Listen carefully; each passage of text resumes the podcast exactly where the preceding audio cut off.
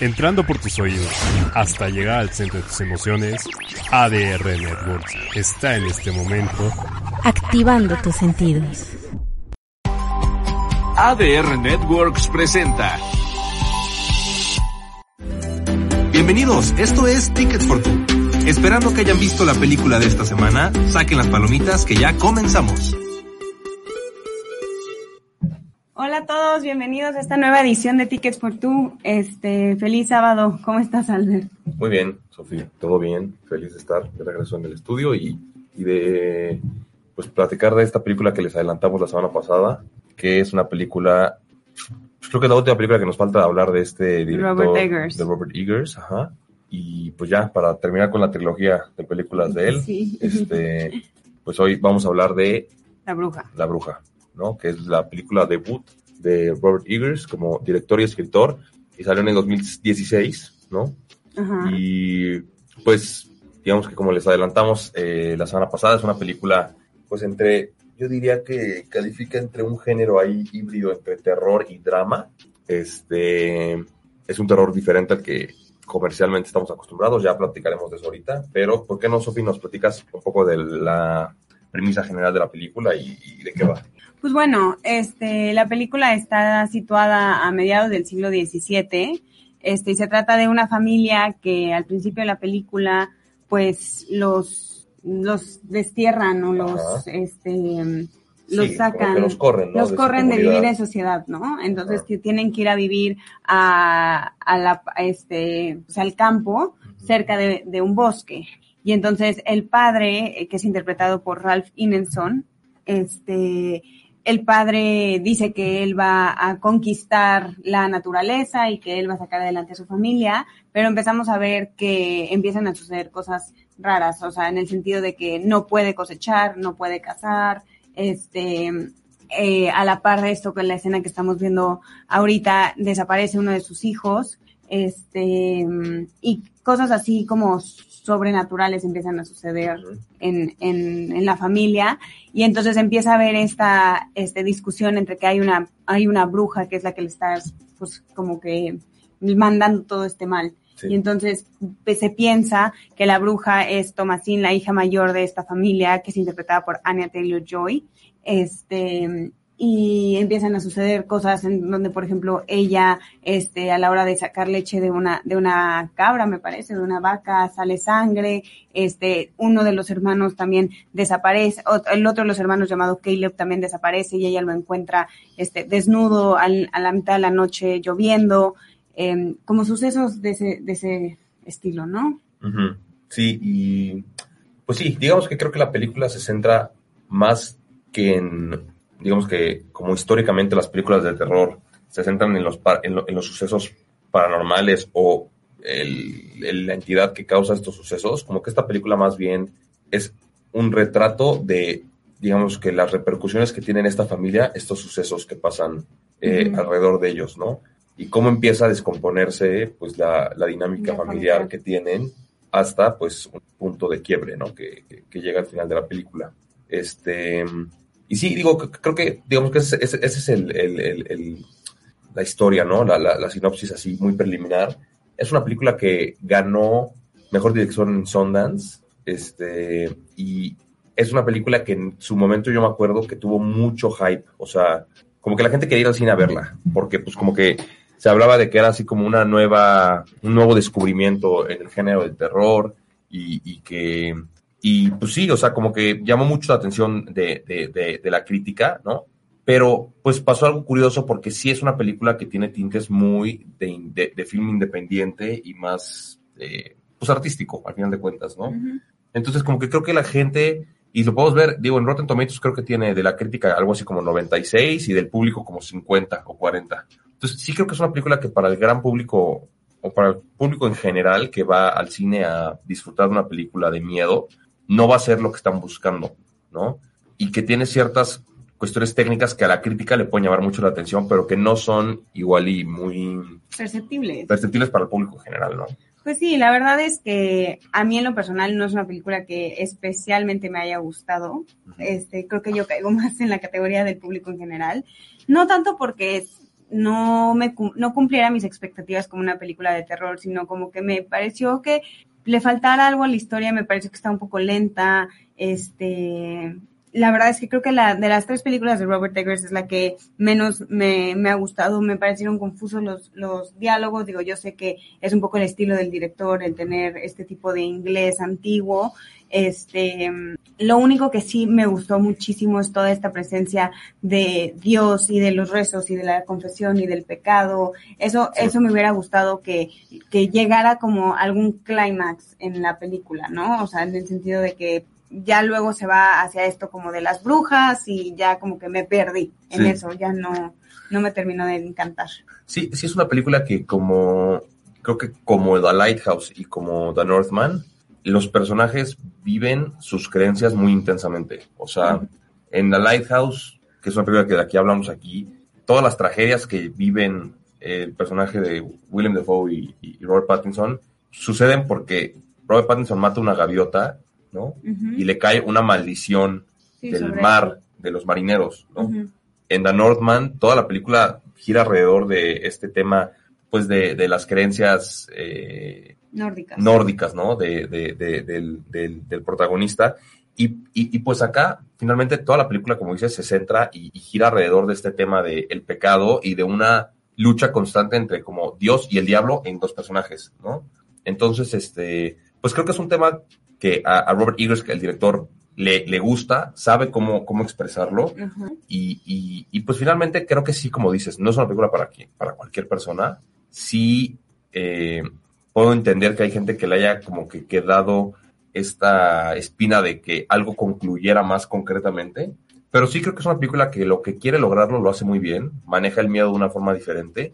Eh, y yo, por lo, por lo menos, hablando desde mi punto de vista, sí no sé, o sea, como que a mí lo que me pasa mucho con estas películas como de jumpscare, de, de, de, del conjuro y de Annabelle y de ese tipo de películas, claro que dan miedo en ese momento, o sea, el jumpscare es un recurso que es muy explotado y que, y que pues es efectivo al final de cuentas, pero no siento un miedo post película, nunca, o sea, nunca salgo a la película con miedo de que me vaya a saltar eh, una muñeca endemoniada, porque pues no, es poco relatable, ¿no? Ese tipo de miedo.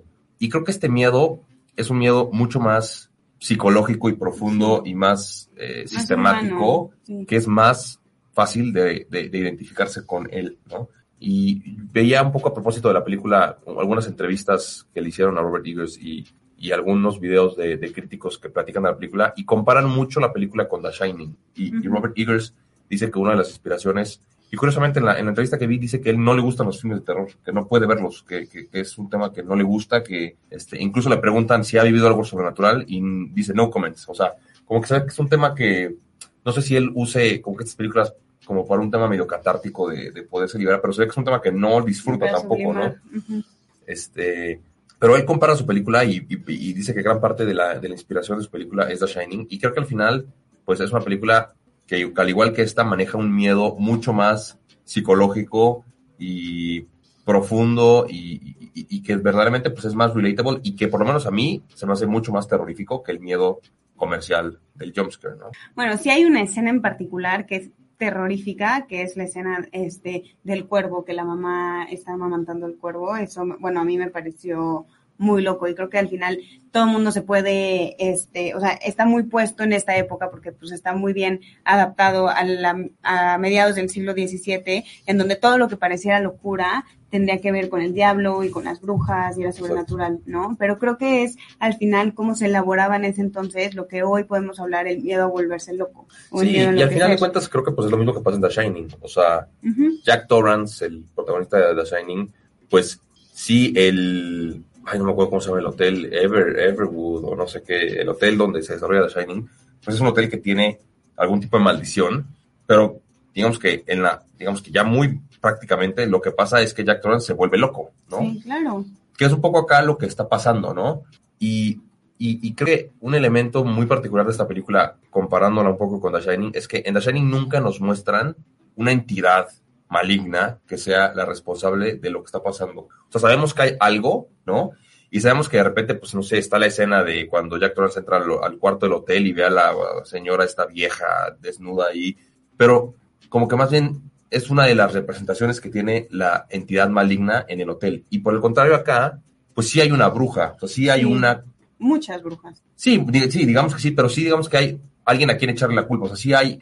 Y no sé si eso sea un acierto o un error de la película, porque creo que la película hubiera funcionado igual o incluso, no sé, mejor sin la bruja. Total, es que a mí eso fue lo que no me gustó. O sea, ya a mí ya no me, ya no me encaja con toda la narrativa de la película, ¿no? Al final, como este Thomasin se entrega al diablo y entonces están ahí todas haciendo como un ritual, como que eso ya, ah, a mí ya me perdió, me perdió un poco. Sí, digo, creo que son decisiones que pues, el director finalmente toma y que no van a encantar a todos, como decíamos, pero digo, no obstante eso, creo que es una película que, quieras o no, se ha vuelto medio un eh, así estandarte de- del cine como que contemporáneo de terror, ¿no? Junto con otras películas de la misma casa productora de A24. Este, y pues por lo pronto fue una película que descubrió a Anne Taylor-Joy como actriz, ¿no? Eh, que ahora pues ya es una actriz muy relevante Sí, muy consolidada. y, y pues que nos y creo que digo y finalmente creo que uno de los logros más importantes de esta película es justo como que esta romper esta barrera de la que hablábamos la semana pasada con The Northman de el cine independiente o artístico por el cine comercial o sea que este tipo de películas tengan este tipo de hype y este tipo de conversación alrededor de ellas pues un poco obliga a las distribuidoras y a los cines a proyectarlas, porque pues, al final de cuentas esto es un negocio, ¿no? Y tampoco es como que los cines tengan algo en contra de las películas independientes, pero son películas que generalmente no generan dinero, Claro. entonces no hace mucho sentido ponerlas en, en el cine, ¿no? Pero pues gracias a este tipo de películas que han hecho mucho ruido y que eh, entre la gente, más allá de la gente que conoce el cine, la gente común empieza a sonar y hay, y hay, y hay digamos que conversión alrededor, pues un poco obliga a, a- a los, a, a los agentes de esta industria, pues a darle más proyección, a darle más visibilidad a estas películas.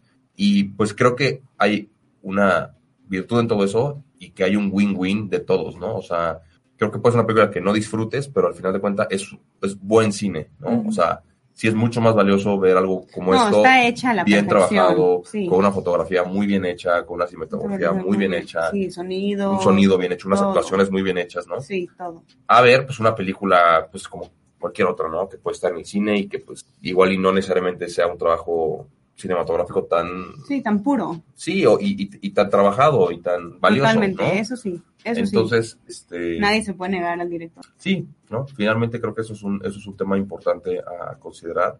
Este, y pues no sé, Sofía, algo más que, que al respecto, antes de que entremos, direct- digamos, ya al análisis de la, de la, de los personajes. Este, no, no, creo que pues más o menos eso es el panorama general de la película. Este, digo, del director ya lo conocemos, lo hemos hablado aquí en otras dos ocasiones. Y, y pues nada, yo creo que podemos irnos a corte. para Sí, digo, creo que, a la parte creo que nada más, personaje. digo, aquí están mis notas, por eso estoy viendo mi celular. Este, hay un tema que creo que también me gustaría tocar rápido antes de irnos a- al corte, y es que en esta entrevista que vi que le hacían a, a- a Robert Eggers, él decía que, o sea, como que le preguntaban qué, en qué, qué se había inspirado, ¿no? Para hacer la película. Y pues él decía que él era una persona de chico, que él creció en, en- en Inglaterra, creo, en alguna zona por ahí, y que son zonas donde hay como mucha, muchas, mucho tipo de leyendas, como nos puede pasar a nosotros los mexicanos, pero de otro tipo de, de- de- de entidades, ¿no? O sea, como que aquí, por lo menos yo crecí con este tipo de leyendas de, oye, pues aquí se aparece la llorona, o aquí hay, no sé, un nahual, o lo que sea, ¿no? Duendes, este, whatever Santa Claus mismo. lo que sea, ¿no? Este, y en Inglaterra, pues tienen otro tipo de, de, de, de- de leyendas, ¿no? Y como que él decía que la bruja, y pues naturalmente, pues en Inglaterra, hay que, pues como que la bruja es una figura que se, que, que se sobreexplota y que es como muy recurrente en este tipo de leyendas y este tipo de mitos, y que para él, por lo menos de chico, pues era un tema que verdaderamente le asustaba, ¿no? Y que era súper misterioso, súper, este, macabro, ¿no? Y él cree que, por lo menos lo que él decía era que esta imagen de la bruja es un poco una idea de la antimadre. O sea, él decía anti-mother, ¿no? En inglés. Y como que es esta idea de que toda la luz y la bondad y la, y, y- y digamos que esta parte buena que pueden tener las mujeres como, como, como light givers, como, como dadoras de vida, ¿no? Puede ser inversamente proporcional con las La brujas, bruja. ¿no? Entonces, eh, bajo esta lógica, pues siendo las mujeres las únicas personas que pueden dar vida, pues serían las únicas que pueden quitarla, ¿no? Entonces, como que el- este- es- esta idea de, de- de que, o sea, The Witch sea una bruja y no un fantasma o eh, un brujo o, Sí, un animal. o un animal o lo que sea, porque podría funcionar con todas, obedece a este tema de que sí hay un tema muy, muy macabro en pensar que una, que una mujer, ¿no? Que parte en ese tiempo, en ese momento de, de- de la historia, pues tan fuertemente cargado por la religión, eh, pues tenía un papel un poco secundario, ¿no? En la, en la, en- En la sociedad. sí, en la sociedad y en cualquier ámbito, pues tenga este poder de verdaderamente pues quitar vida y, y- y- y- y Poseer, traer, ¿no? sí, y traer desgracia a una familia, ¿no? Sí, totalmente. Entonces, este, pues digo, creo que fue algo interesante que me llamó la atención de esta entrevista que vi. Este, y creo que, pues digo, con esa reflexión nos podemos ir al corte antes de regresar al análisis de- del personaje y pues seguir hablando de The Witch por Robert Eggers aquí en Tickets for Two por ADR Networks, activando tus sentidos. Cambiamos la cinta. Vamos a un corte.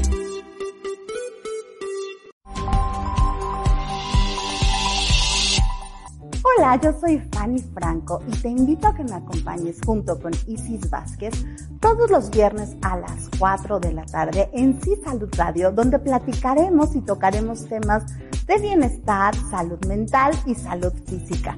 Aquí en ADR Networks, activando tus sentidos y tus emociones.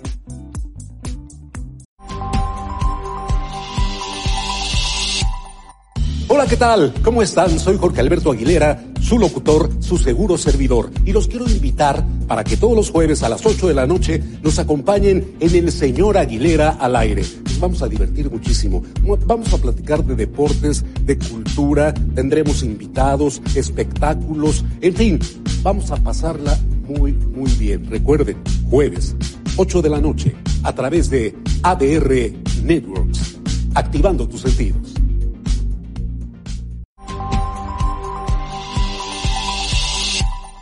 Hola, ¿qué tal? Yo soy Carlos. Yo soy Ryan. Y nosotros somos los Chulos Calderón. No te puedes perder el mejor programa de ADR que es. Que es Chulo Show. Todos los martes de 9 a 10 de la noche, totalmente en vivo. ¡Oh!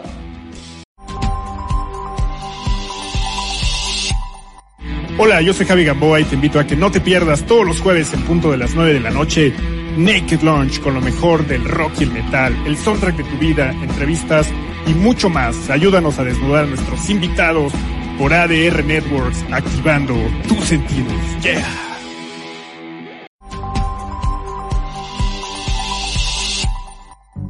Hola amigos, ¿cómo están? Nosotros somos Tony Nieto. Yo soy Cox y los invitamos a que no se pierdan todos los miércoles de 3 a 4 de la tarde. Nuestro programa Conectados, Conectados. por ADR Networks, activando, activando tus, tus, sentidos. sentidos.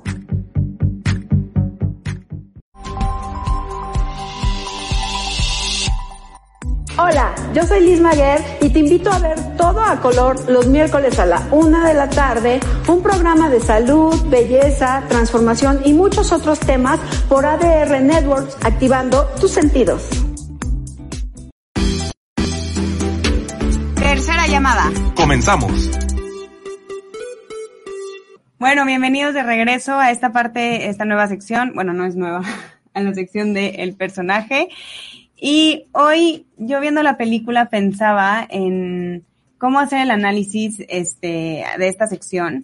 Y no me gustaría concentrarme en un personaje, sino me gustaría concentrarme un poco, hablar un poquito de cada uno de los personajes principales de la película. Este, la verdad es que vi un análisis y me gustó muchísimo la analogía que hacían en cómo cada uno de los personajes representaba alguno de los siete pecados capitales. Entonces, pues bueno, me gustaría empezar con, con el padre, este William, eh, que a mí me parece que tiene, o sea, que representa la soberbia. Este padre cuando es, cuando es, este, pues, de alguna forma expulsado de vivir en la vida de sociedad, él dice que él va a dominar la naturaleza y la verdad es que nada más se termina dando cuenta que la naturaleza lo acaba dominando a él, ¿no? Claro. No puede, como lo comentábamos hace rato, no, sus, sus cosechas no son, no son buenas, no puede cazar, no puede proteger a su familia del mal y lo único que le queda de esta masculinidad que se ha ido este, debilitando y fragmentando, es el poder, este, partir madera. Y por eso yo creo que compulsivamente a lo largo de la película lo hace. Y todo el tiempo corta madera y corta leña y corta leña y corta leña, haciendo estas, este, pues torres gigantescas de leña que al final creo que muy simbólicamente se derrumban encima de él cuando lo mata, este, la cabra. Claro. ¿No? Sí, no, o sea, totalmente de acuerdo con eso, con esa analogía. Este, creo que es, es al final, es este derrumbe de las, de las, em, de, de la leña es como el, el derrumbe del padre, ¿no? Y que al final el derrumbe del padre nos lleva a un total caos dentro de la familia y que la figura que medio surge en consecuencia es la madre. La madre me parece que representa la ira. La madre todo el tiempo, bueno, a pesar de que ha, ha perdido a dos de sus hijos y que pudiera estar justificado, Claro. este, creo que hay una parte de odio hacia la hija mayor, hacia Tom, Thomasin. Thomasin, ajá, desde el principio. Y, y cuando la, lo- la trata ahorcar, bueno, creo que esto llega como a su clímax o a su punto como más álgido dentro de la historia, pero siempre la, la- la- le habla con desprecio, la ve, la ve con desprecio. No hay una parte, o sea, no, no es una madre especialmente, este, amorosa con su hija. Este, y creo que por dentro en realidad está tomada por la ira, está realmente, este, tomada por la, por la agresión, este, em, y ejerce esta autoridad, o sea, se identifica con una masculinidad de, este, con esta agresión, o sea, o sea, está tomada por la agresión y entonces por lo tanto yo creo que se identifica con, como, como un hombre agresivo y entonces él toma el papel de autoridad dentro de la casa, aunque también es muy frágil. Sí, y antes de que el papá muriera, ¿eh? creo que Sí, claro. desde, desde el principio como que la mamá es como quien, pues sí, fue como quien pone orden un poco, ¿no? Un poco, lo, lo, lo dudaría bastante, la verdad, pero, pero sí. Este, luego Caleb, el segundo hijo, me parece que hay una parte del, de la película, bueno, no, lo vemos a lo largo de la película, que él se siente atraído por la hermana, hay varias tomas en donde él está viendo este, el pecho a su hermana y pues hay, o sea, él sabe que no es correcto, pero creo que hay una parte donde se siente seducido y pues eso tendría que ver con la lujuria. Entonces, y al final es muy significativo también que cuando él se encuentra con la bruja en la, este, en, en el bosque, la bruja también está muy descubierta, muy pechugona, como decimos acá, este, y, y es lo que lo atrae al final y lo que lo vuelve, lo, lo acaba pose, poseyendo, poseyendo, y pues al final muere por esa misma razón, ¿no? Entonces, pues creo que ese sería el pecado de, de Caleb.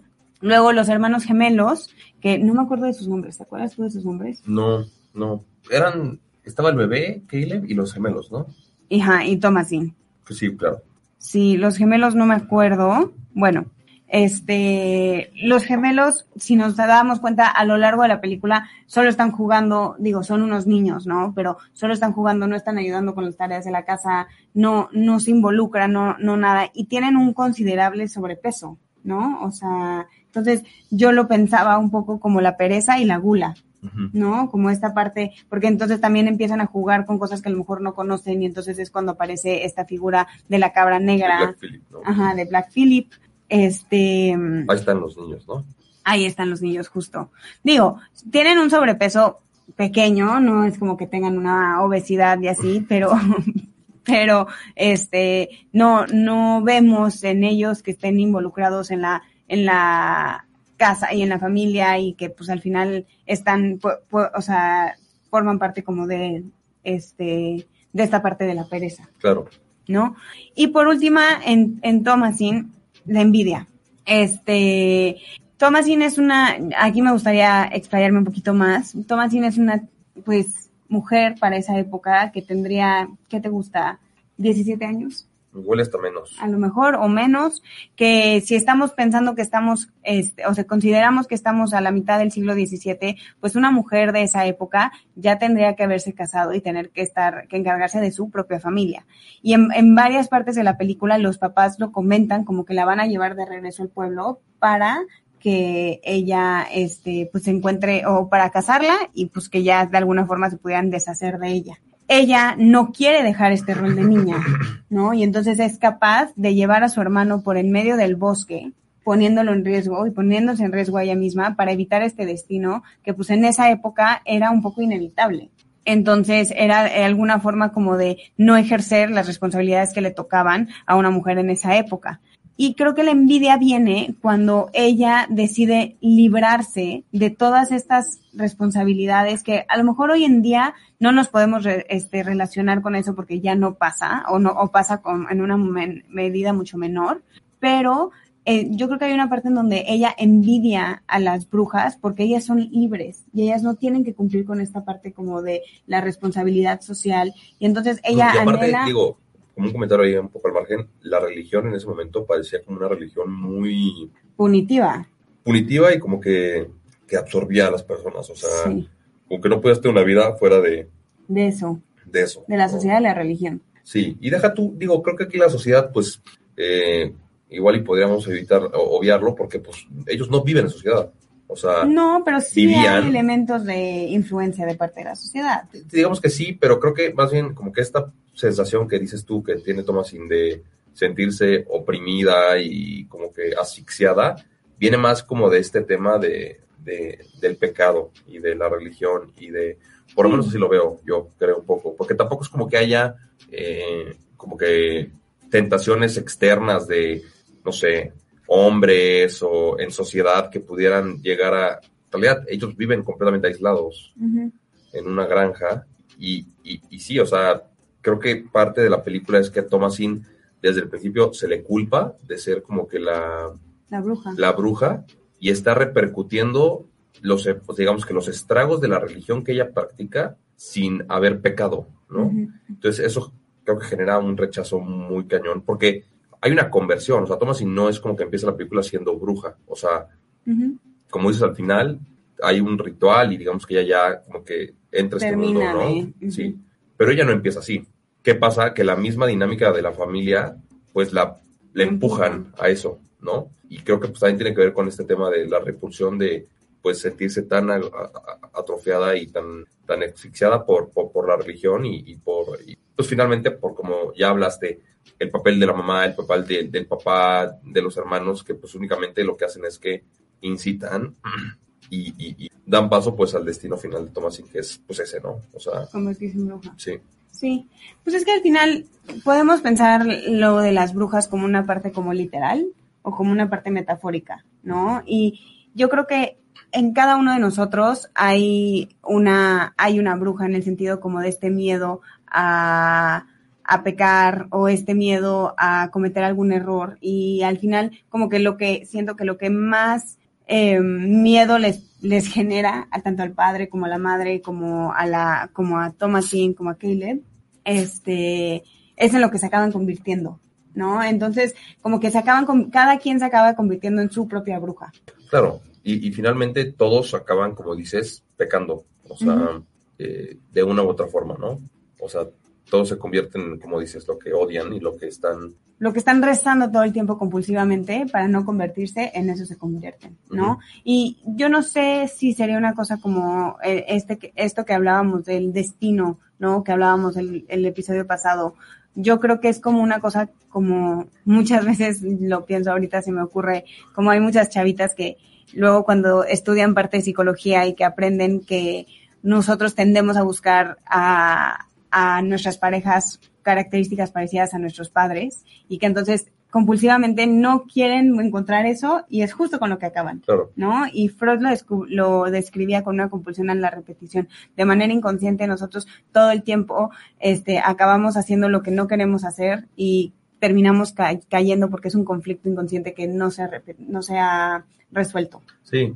Sí, y creo que digo, a ver, claro que hay, una, que hay un elemento aquí que es el, o sea, como que el elemento que llega a disruptir la relación, que es la bruja. O sea, la bruja empieza a tener, a, a generar estragos, ¿no? En, en, en esta familia y pues finalmente lleva a, a, pues, a la tragedia, ¿no? Sí, de, claro. de, de la familia. Entonces sí, no es algo fortuito tampoco. No creo que, o sea, creo que si no existiera la bruja, no necesariamente hubieran llegado a la misma pues a la misma tragedia, ¿no?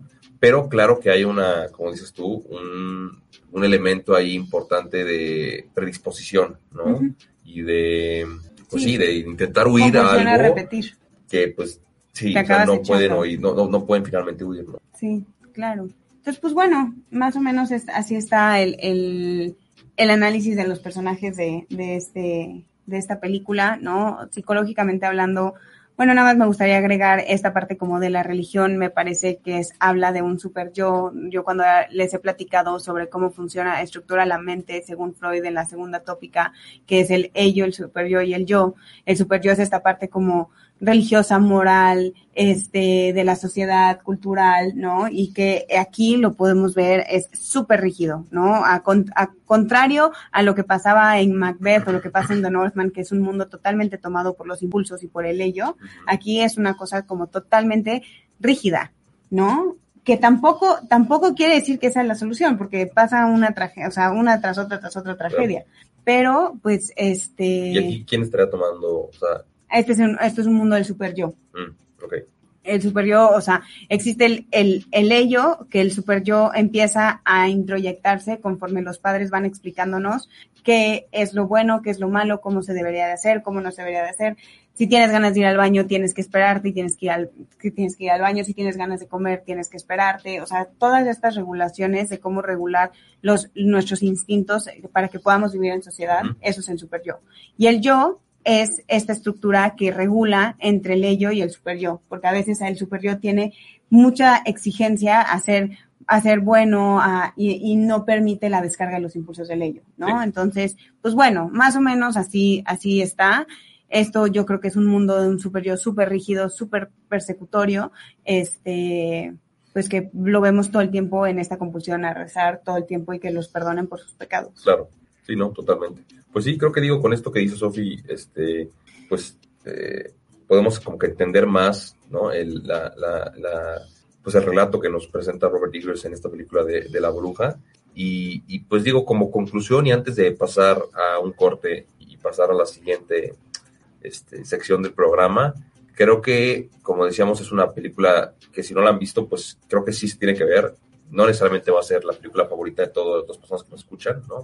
Pero eh, creo que es una película muy valiosa y que, pues, es una buena forma de entender o, en- o empezar a, a- a familiarizarse con esta nueva ola de, de terror que, que- que- que estamos, eh, pues, teniendo, en, en, digamos que recientemente y de las películas que ya hemos hablado muchos en, muchos en, este, en este programa y de las que hablaremos, seguiremos hablando, ¿no? Es una buena película como para familiarizarse con eso y entender, pues, qué tendencias son las que los directores de ahora en este, en este, en este tópico de terror están usando y, y finalmente, pues, pues, este, pues disfrutar una película que, como les decimos, está muy bien hecha, tiene actuaciones excelentes y pues que se ha vuelto una de las películas pues más referenciales eh, del terror de los últimos tiempos, ¿no? Entonces, pues, Sofía, ¿algo más que comentar? No, eso sería todo. Bueno, pues no se vayan. eh, regresamos después de un corte en A Tickets for Two por ADR Networks, activando tus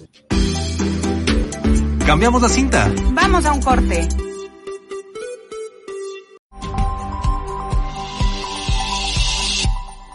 ¿Qué tal amigos? Les saluda Valia Zipel para invitarlos a que cada miércoles a partir de las 12 del mediodía me acompañen en el programa La grandeza de tu ser, en donde juntos vamos a descubrir la grandeza que hay en cada uno de nosotros. Solo aquí en ADR Networks, activando tus sentidos.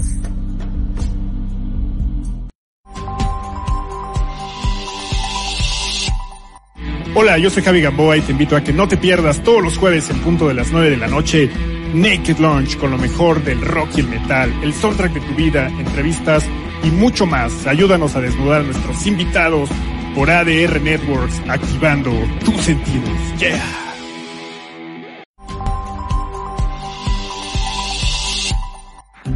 ¿Qué tal? Yo soy Lucía Corona.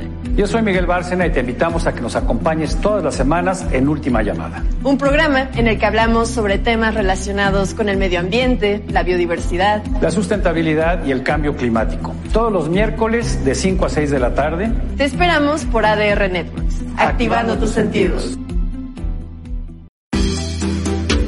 Tercera llamada. Comenzamos. Bueno, bienvenidos de regreso este, a Tickets for Two y pues ahora venimos con la recomendación Cinepolis para esta semana. Esto es tu recomendación Cinepolis. Y pues bueno, esta semana les traemos una película mexicana este, dirigida por Batán Silva que se llama La Nave. Es una película que la verdad es que tiene poco, poco presupuesto, pero es una linda película. Yo les recomendaría, es una película, este, pues que bueno, aparte está catalogada como garantía por parte de Cinepolis. Este, y pues es una película que trata sobre un niño enfermo que tiene el deseo de ver el mar. Ay, qué padre. ¿no? Entonces, este, pues básicamente eh, son todo, todo, o sea, todo lo que pasa alrededor de, del cuate del radio que ofrece esta, es- o sea, cumplirle a este niño es su sueño y entonces pues básicamente de eso trata la película. La verdad es que es una película muy linda que les recomiendo mucho, es muy dominguera, este, es una película realmente linda y, y pues bueno, es mexicana, ¿no? Entonces también hay que apoyar, Apoyar, sí. este, al cine, al cine nacional. Este, y pues nada, está protagonizada por Pablo Cruz Guerrero y Maya Zapata. Este, y como les dije, está dirigida por Batán Silva. Pues bueno, ya vieron, no se pierdan mi nave en, en- en- La nave. en la nave, en el Cinepolis de su preferencia. Y pues sí, como dice Sofi, creo que muchas veces nos quejamos de que no hay películas mexicanas o qué tal. Sí hay, ¿no? Muchas veces no llegan a, a- a distribuirse en estos cines tan grandes, pero pues cuando hay una, pues mira, tendríamos que, que, que, como dices, apoyar, ir a verla, y más si es una película que es, que es muy disfrutable y, y que seguramente pues va a ser una película que cualquier persona que vaya a ver pues va a, pues, a disfrutar, ¿no? Disfrutar. Entonces, pues muy bien, esa fue la recomendación Cinepolis de esta semana y pues ahora Sofía vámonos a la última sección del programa que va a ser la tarea de la semana. La tarea de la semana. Bueno, y este para la próxima semana les traemos la película de Hereditary o en español llamada El legado del diablo. Es una película este que se estrenó en el 2018 y está dirigida por Ari Aster. Me parece que hemos hablado de Ari Aster aquí o todavía no. Mm, pues tiene, a ver, eh, hizo Hereditary, hizo Midsommar. Midsommar, tiene un, un cortometraje que se llama Ah, que eh, vimos. the, The Strange Thing About the Johnsons o una cosa así.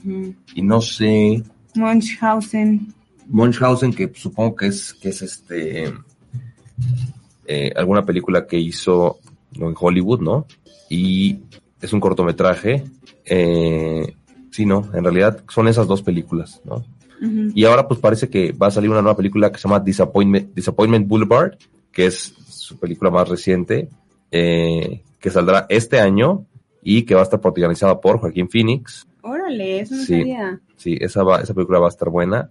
Este, y pues Ari Aster, yo creo que junto con Robert Eggers se ha convertido en pues el director de terror más, eh, pues, más relevante Más relevante. actualmente, ¿no?